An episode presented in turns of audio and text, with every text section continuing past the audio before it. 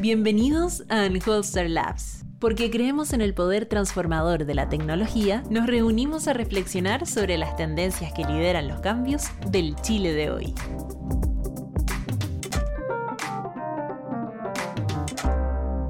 Bienvenidos a un nuevo capítulo de Unholster Lab, especial plebiscito salida. Te invitamos a escuchar sobre la propuesta desde la mirada de diferentes expertos a solo 15 días para que se celebre el plebiscito salida el próximo 4 de septiembre.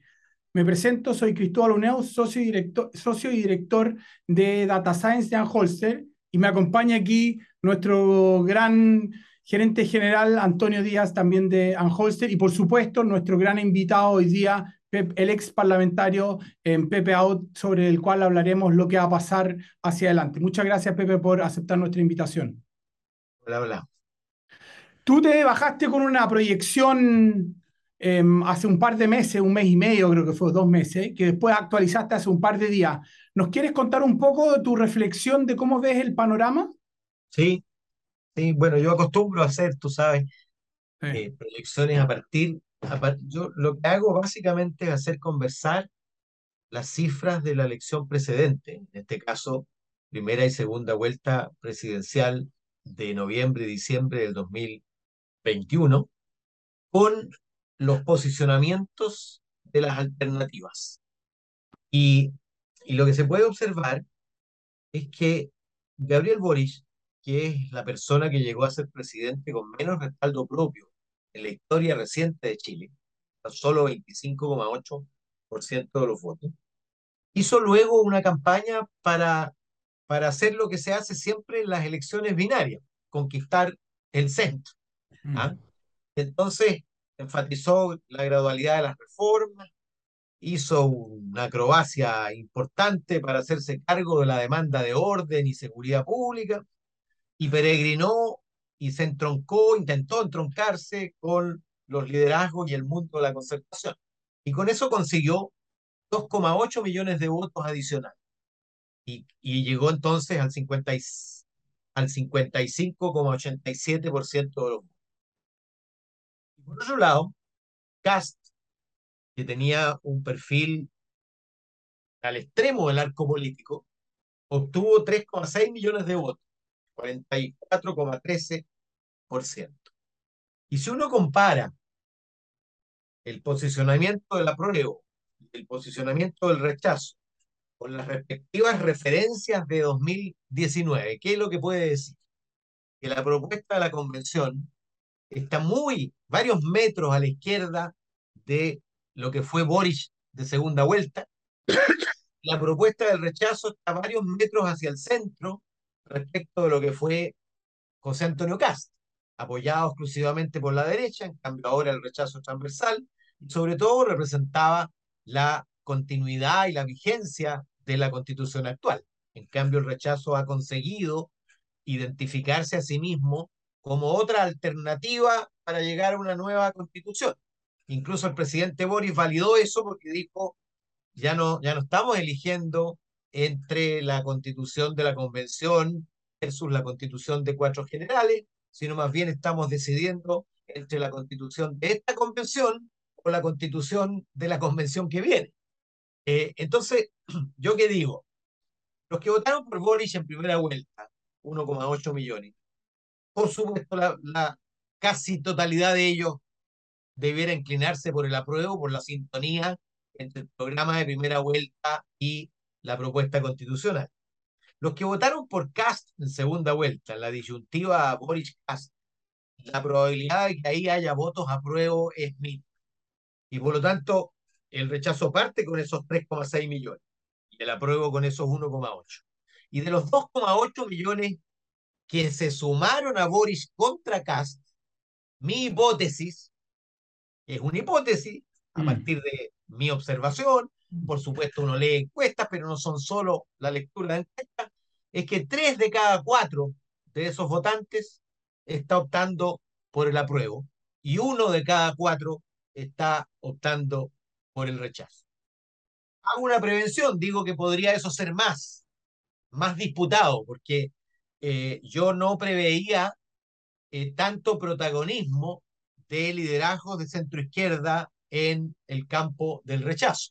por Tú dices supuesto, como, perdón, tú dices como la senadora Rincón, el senador Walker y otros más Claro. en el fondo. y muchos más, y en la franja, y en, y en los debates, en fin. Entonces, claro, se ha alejado, porque mientras más se pareciera a la segunda vuelta, ¿ah? es decir, un enfrentamiento entre el campo progresista y el campo conservador, mayores probabilidades tenía la prueba. Pero aquí eso se, de alguna manera, se nubló ese enfrentamiento. Y, y por lo tanto tú tienes un rechazo transversal. ¿ah? Entonces, eh, y luego a eso le agrego los nuevos votantes.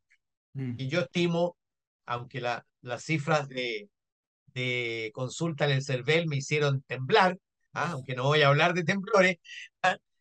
porque puedo, pueden, pueden sobrevenir, pero me hicieron temblar en el sentido de que eh, es muy eh, auspicioso que 12 millones de personas hayan consultado dónde votan. Yo, yo, yo tengo un pero en esto. Desde que se creó Internet, Pepe, la gran disyuntiva que ha tenido Internet es reconocer un robot de un humano. Y, y uno de los problemas que yo tengo es que no sé si Selver tiene la capacidad de mirar los logs del servidor web y ser capaz de definir, ¿es esto un robot o es esto un humano? Puede ser, ¿ah? porque los números son estratosféricos. Estratosférico, o sea, 50% más del padrón que esté consultando, 50% más del padrón que esté consultando, a mí me encantaría que el CERVEL por lo menos dijera geográficamente de dónde vienen las consultas. Vienen todas de Santiago, vienen, están esparcidas en la región según una distribución, eh, la, la, distribución geográfica que uno tiene en cada una de esas localidades. No sé, o sea, cuando ponen el número así a secas, yo te juro que bueno. siento que es alguien que construyó un robot. Puede ser, Antonio, porque 12 de 15 es el 80%. Y es de gente que no ha votado hace casi claro. 10 años. A mí me resultó inverosímil, ¿ah? pero igual me hizo, ¿ah? igual me hizo sí. temblar. Yo estoy, yo hizo, estoy, fue telúrico, fue telúrico. Sí. El número fue telúrico. Yo estoy pronosticando, Cristóbal, en 9 millones 300 sí. mil votantes, es decir, un 14% de incremento, que es modesto y que corresponde más o menos a la, al diferencial de respuesta frente a la pregunta si está decidido ir a votar. Las cifras de hoy respecto de las cifras previas a la presidencial son del orden de 15% más. De Yo mayor... O sea, a mí me gustó, a mí me gustó mucho cuando recibí el Word, primero porque lo encuentro de un, de una, de un resumen fantástico, que a uno que le gustan los números, explicarlo en esa forma tan sencilla, yo encuentro que, que es notable. Eh, lo, lo, de las cifras del CERVEL ayer cuando yo lo miré, yo me fui de espalda. O sea, si van a votar 12 millones de personas, o sea, yo, o sea, hay una polla de Hoster, Pepe, que te invito a participar, te la vamos a mandar. Ah, sí. Que es una que, tú, que para ganar tienes que estar lo más cerca posible con dos dígitos del porcentaje eh, con el cual gana la prueba del rechazo y de la participación. Porque si ponemos solo un dígito después de la coma, eh, hay empate y tendríamos que dividir el premio entre mucha gente. Pero hay una polla ahí, por lo tanto puedes participar. Sí, y, y, las, y... las, pollas, las pollas que he hecho, el ganador es el que tiene la suma de las distancias ah. menor.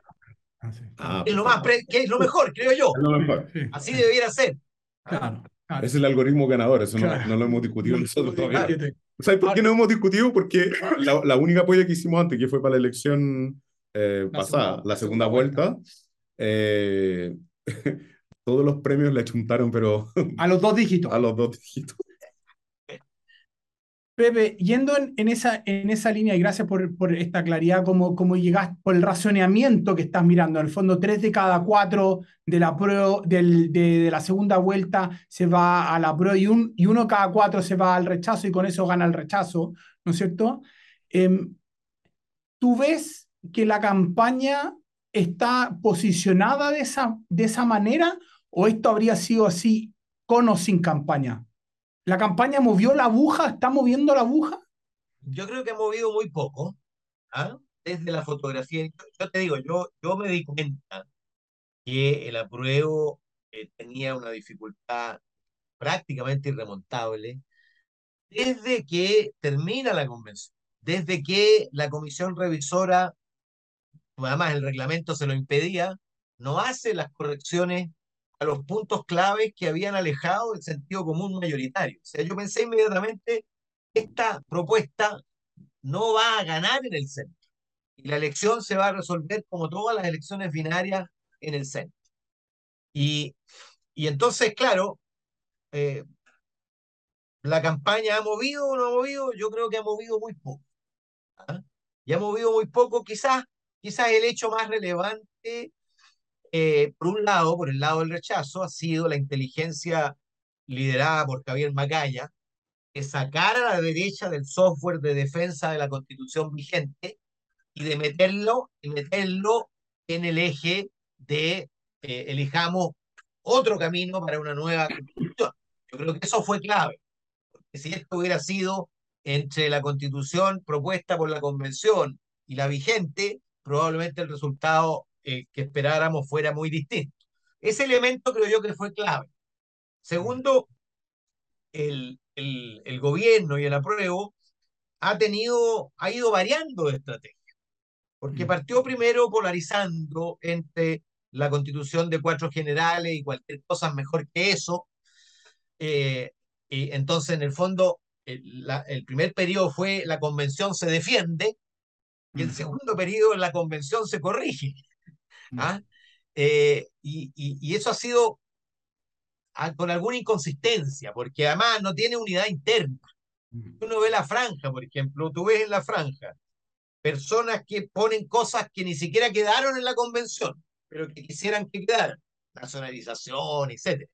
Luego personas que defienden a rajatabla lo ocurrido y personas que dicen la convención dejó mucho de que desear, hay que corregir. En cambio, en el otro, que yo creo que eso era la clave que tenían que resolver, no conviven los dos mensajes posibles. Los republicanos capitularon, porque podría haber dos mensajes en la franja del rechazo. Uno defiende la constitución del 80, el otro, vamos a una nueva constitución, pero ellos lograron unificarse, y yo creo que ahí fue clave que los republicanos se dieran su tiempo, eh, porque si hubieran tenido tiempo, y, y con los rostros de Gonzalo de la Carrera ah, y, y, y, José Antonio Casi y demás, eh, obviamente eh, habrían, habrían favorecido mucho el, el, el, apruebo. Pero es muy interesante la forma como lo mira, porque uno ve la elección de convencionales, ¿eh? y, y justamente la lista del pueblo tuvo una inteligencia ahí en la franja que es inigualable. O sea, nosotros, desde el punto de vista de los datos, eh, no sé si sabe, pero por eso yo te hablaba de los bots, pero también construimos bots para escuchar la radio y escuchar los mensajes políticos en todo Chile y saber cuánto hablan de la prueba o del rechazo. Y, y, hay un montón de contenido que publicamos de este tipo de cosas que, que más bien es como llevar luz a esta caja negra que usualmente uno no conoce que, que, que está dentro y cómo se mueve. Pero una de las cosas que a nosotros más nos sorprendió de la lista del pueblo es que no aparecía ningún mensaje, gastaban nada o sea, no gastaron nada. Políticamente hablando, son campañas que lo pueden financiar entre una pichanga de fútbol, juntar la plata y, y financiar la, la, la, la, campaña. Y ganaron lo que ganaron. Y ahora los que están mostrando una inteligencia política del mensaje es la derecha, que no, no entendió nada en el plebiscito, en, el, en la elección de convencionales ni en el plebiscito de entrada, porque honestamente la estrategia de la derecha en el plebiscito de entrada es equivocadísima. Ellos deberían haber votado a prueba con todo y no, y no haber, nunca haber sido parte del rechazo, porque no se lo podrían haber expuesto en su cara jamás eso, ¿cierto? O sea, no, yo voté a prueba, quiero una nueva constitución, así que límpiame de, límpiame de la antigua. Pero en esta pasada yo debo decir que yo la franja que he mirado encuentro confusa. Es una franja muy difícil de entender. Me recuerda mucho el ejercicio que nosotros hicimos de, del cabildo en el proceso de... Autoconvocado. El autoconvocado en el proceso de la bachelet, en que yo encontré que era un ejercicio extremadamente elitista era súper difícil poder hacer un cabildo como ese en una forma diversa, con un público no, eh, no elitista propiamente tal, educado y que sabía lo que estaba leyendo. O sea, nosotros que leímos, yo diría que entre el concepto de sostenibilidad mm. y, eh, y varios otros era, era difícil. Era, o sea, lo que se, supuestamente duraba dos horas, duró seis horas. Eh, entonces, yo mi pregunta, mi pregunta en este razonamiento de, de fondo es, el día después, porque si salen 12 millones de personas a votar, y pongamos en el escenario que el CERVEL está correcto, no son bots, a mí la impresión de que hemos tenido sorpresas en todas estas elecciones. El 80-20 no era una cosa esperada. La elección de la lista del pueblo no era una cosa esperada. La, el no poder de veto de la derecha en la convención no era algo esperado. Eh, la elección de Boric era algo, era una candidatura en teoría eh, eh, más bien figurativa, pero no era, no era con una esperanza de ganar hasta que la Pamela Giles dice eh, le hace el challenge a la generación digital y, ellos se, se, vuelcan como locos a inscribirse. Eh, eh, que Sichel pase a, a, la elección, que entre Cast y que saque más votos que Boric en la primera vuelta. Como que estamos llenos de sorpresas. Entonces, a mí, yo, la verdad, a esta altura yo no me sorprendería nada de que si vayan a votar 12 millones de personas. Mi punto es el día después. ¿Tú no crees que el día después, ganando a prueba o rechazo, nos metimos en un zapato chino porque es como casi imposible que si gane el rechazo tengamos una convención con las mismas reglas de hoy. Y que si gane el apruebo, el gobierno sea capaz de gobernar eh, sin ceder al centro y sin ceder a reformas, ¿no? Pero entramos, hace rato, entramos en una situación compleja. ¿Ah? Y, y, cualquiera sea el resultado, el proceso constituyente continúa. Tú imaginarás, no imaginarás al Senado, en caso de que ganara el apruebo, concurriendo alegremente a redactar la ley orgánica de su defunción. ¿ah? La ley orgánica que rija, la Asamblea, eh, la Cámara de la Región. ¿ah? Por nombrarte un tema, pero, pero en todos los temas. Y, y, y eso probablemente haya trabajo lento y, y prolongado en el tiempo, eh, tiempo para que haya posibilidades de eh, mejorar, corregir, cambiar, en fin, las cosas que eh, más le molestan al Congreso y que tienen sintonía con las molestias de la población. Eh, y si gana el, el, rechazo, claro, el camino es bastante, quizás más breve, ¿ah? quizás más breve, en el sentido de que, mira, yo lo veo del siguiente modo.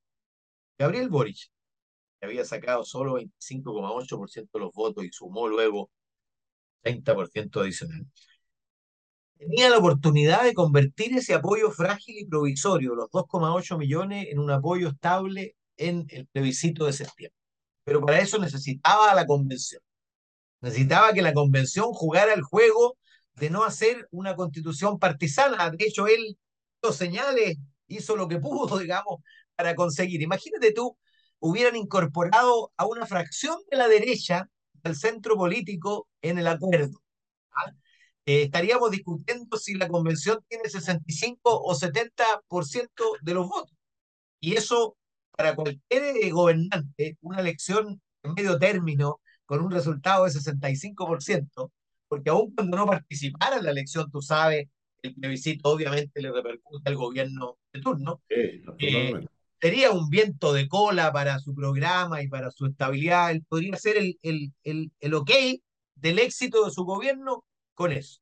Y es muy probable, altamente a mi juicio, que el pueblo le dé una segunda oportunidad al presidente Boric para que lidere de punta a cabo un proceso que culmine con una constitución, parafraseando a Lagos, de consenso, con una constitución que sea votable por el 75 o 70% de los chilenos.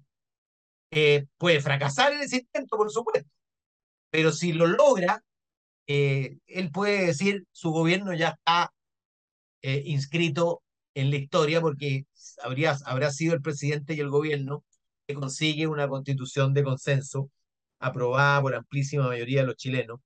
Y aun cuando naufrague, aunque esto no debería decirlo, pero aun cuando naufrague los temas por los cuales la gente evalúa a los presidentes, el mandato habrá tenido sentido.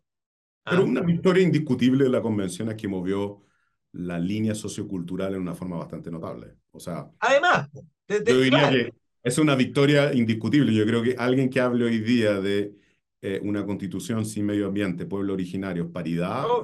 yo creo que esos tres temas como puntos iniciales, ya estamos hablando de que el menú no lo miran más allá de eso. O sea, yo me voy a quedar en la entrada en que tenga esas tres cosas y de ahí en adelante sigo mirando el resto, pero... Absolutamente. Pero me, me da la impresión de que el menú es como bien básico y bien sencillo del menú de partida. Ayer me preguntaban si habrá sido tiempo perdido. Y yo decía, mira, no es tiempo perdido, porque, porque al final eh, identificamos lo que no queremos, pero al mismo tiempo convencimos a mucha gente que, por ejemplo, frente a la plurinacionalidad, dejan de oponerse al reconocimiento constitucional, a la multiculturalidad, a la, al mapudungún como segunda lengua oficial, es decir, cosas que resistieron, ahora les parecen razonables.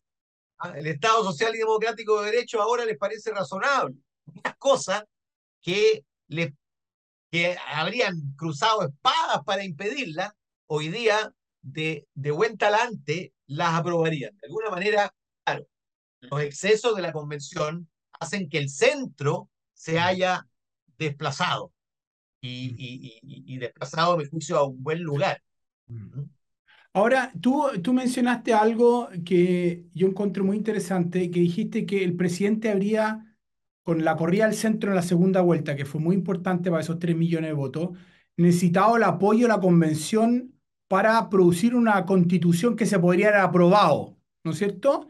Y uno puede decir de alguna manera que no sabemos si lo hizo, cuán lo hizo, qué hicieron los ministros, está lo mismo eso ahora, pero que ese, ese diseño no estuvo o fracasó, ¿correcto?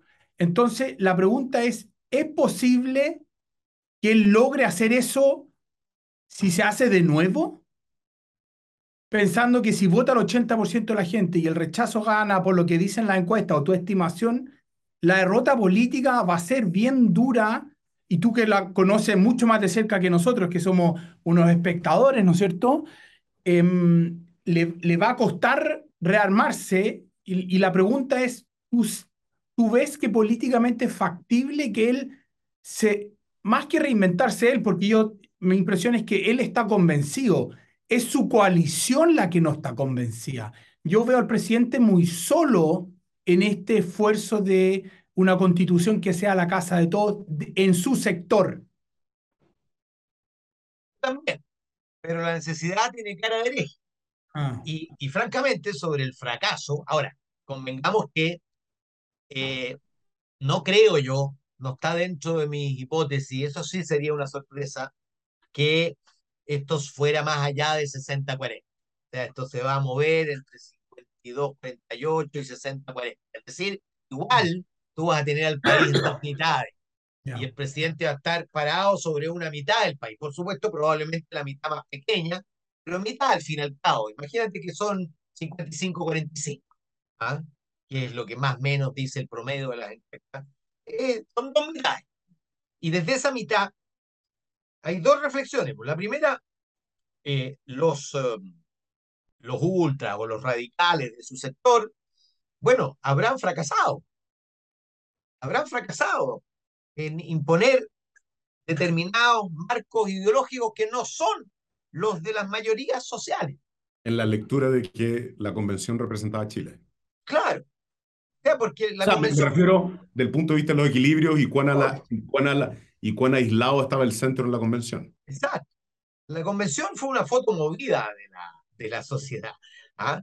Movida porque el, el momento en que se tomó eh, todavía estaban los, los, los, ¿cómo se dice?, las réplicas del, terremoto social. Y por otro lado, las reglas del juego fueron muy específicas. De hecho, a propósito de lo que tú decías de la lista del pueblo, un elemento crucial en el 17% que sacó de votos la lista del pueblo y la chorrera de convencionales, tuvo que ver con la decisión de cálculo electoral del presidente Piñera y de su gobierno, de que a última hora mandó un proyecto transitorio para abrirles espacio en la franja, pensando que, por supuesto, iba a perjudicar a la izquierda y a la centro izquierda. ¿ah? Sin la franja, sin la franja, Cristóbal, es un buen no, es la franja, lo de ellos es la franja. Sin la franja, Cristóbal, sin la franja, supuesto que habrían sacado votos en las listas independientes, pero votos dispersos. Ah. Y ahí estuvo, eh, yo me equivoqué en esa, en esa predicción, por supuesto, porque yo pensaba, yo en mi pronóstico pensaba que el 25% iba a votar por lista independiente, votó el 40% por la lista independiente. Y luego pensaba que iba a estar, había 88 listas en los 28 distritos, pensaba que se iba a dispersar más. Claro. Pero, o sea, que equivocarte en alguna cosa, pero tenés que equivocarte en algo, porque si no te estaríamos pidiendo los números del voto. Se concentró, se concentró en las dos listas que tuvieron franja. la lista del pueblo y la lista de independientes no neutrales, que consiguieron identidad corporativa.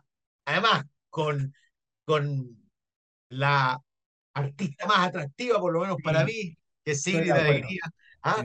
Ese fue, ese, eso, esto yo creo que fue uno de los grandes éxitos de la franja de, de la lista del pueblo, el rostro que le puso, que la dio conocido, algo creíble.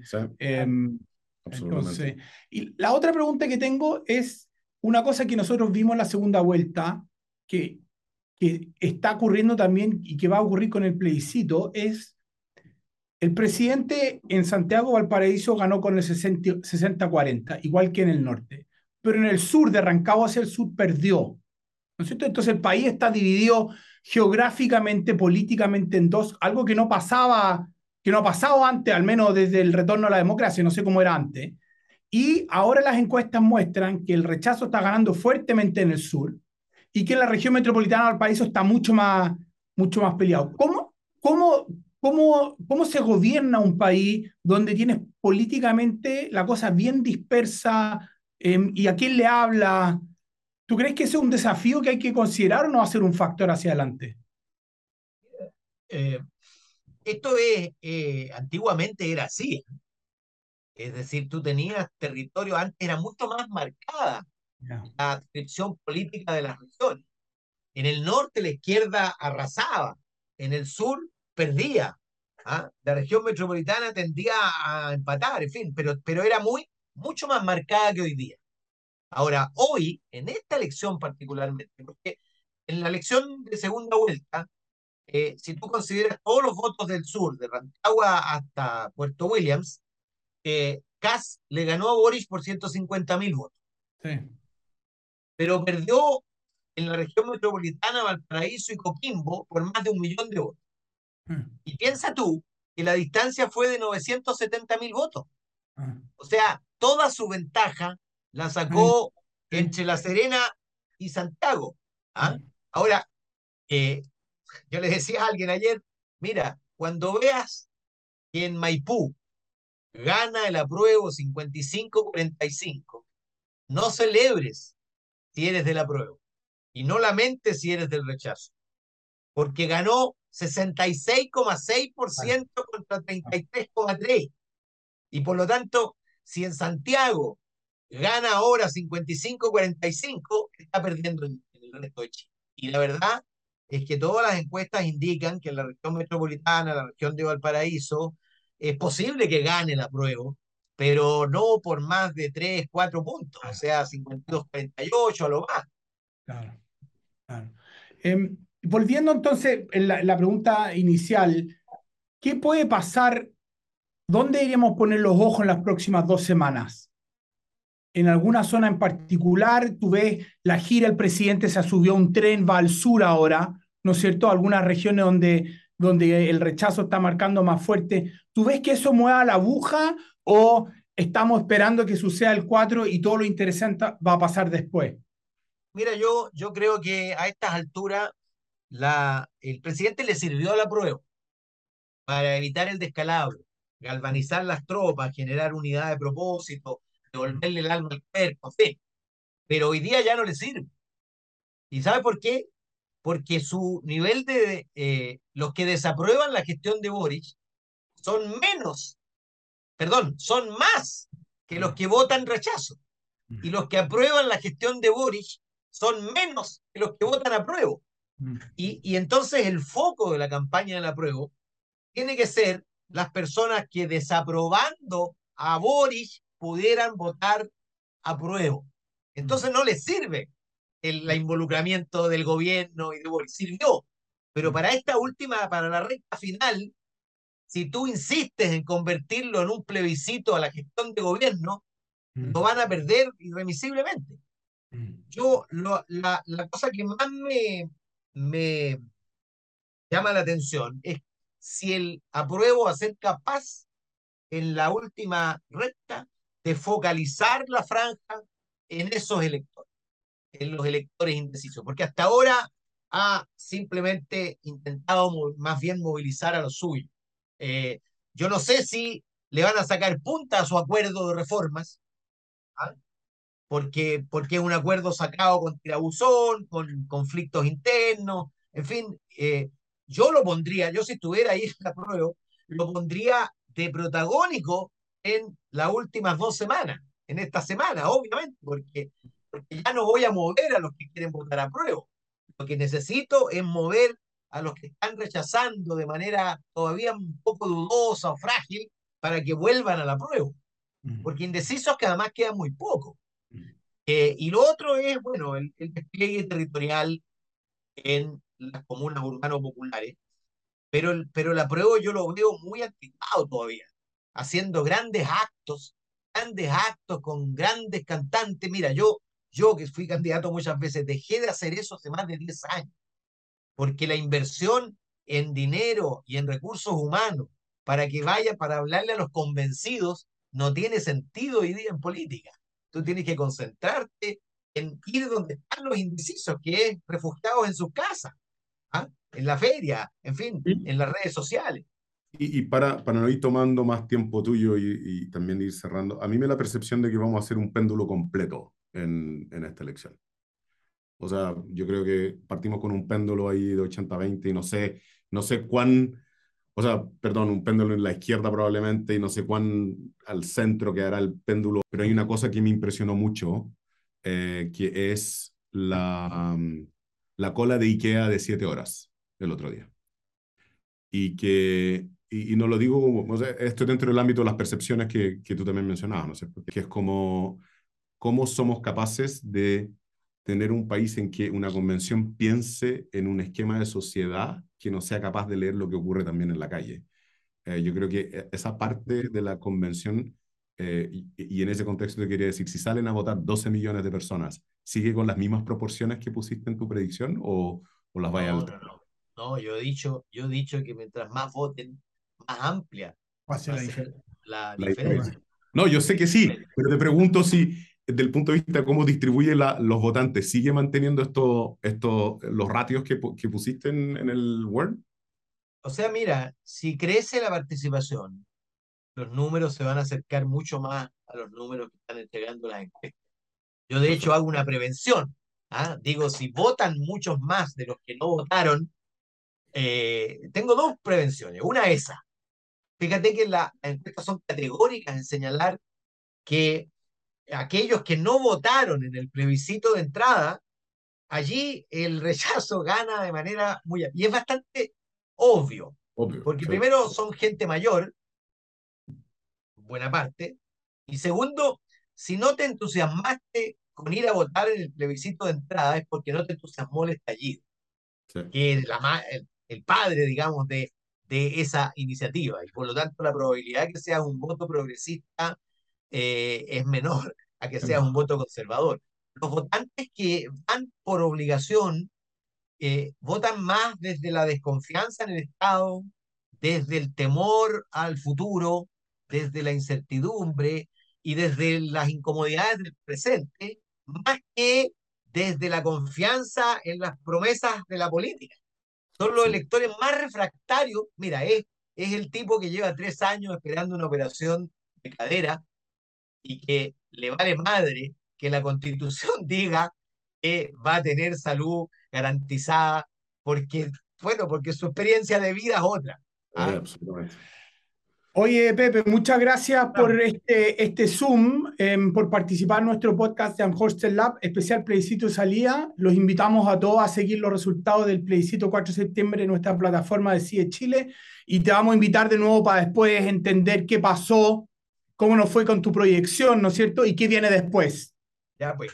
Muchas Gracias, gracias. Chao. Chao, chao. Muchas gracias. Anholzer Labs es el punto de encuentro de distintas miradas que constituyen el ADN de una empresa que construye soluciones exitosas e innovadoras en base a Data Science, Data as a Service y desarrollo de software a la medida.